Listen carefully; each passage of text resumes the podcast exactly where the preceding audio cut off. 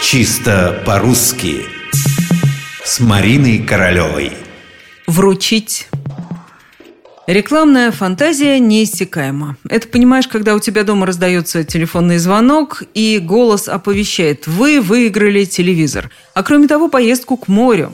Осторожно интересуешься, где же ты мог все это выиграть, если ни во что не играл.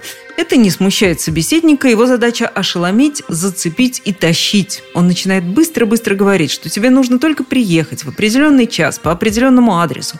Там будет какая-то презентация, и на всякий случай нужно взять с собой деньги – «А как же выигрыш?» – спрашиваешь ты. «Да вы только приезжайте!» – кричит собеседник. «Там его и вручат». Вот именно на этом месте твоя вежливость заканчивается, и ты бросаешь трубку. Ладно бы это было просто мошенничество, так еще и с варварским ударением. Нет уж, пусть они там сами вручают, что и кому хотят. А мы поговорим лучше о самом слове «вручить».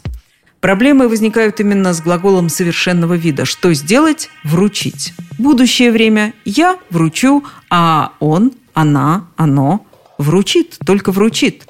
Они, они тоже вручат. Сразу хочу сказать, другие варианты, вроде тех, что были произнесены по телефону, попросту не предусмотрены.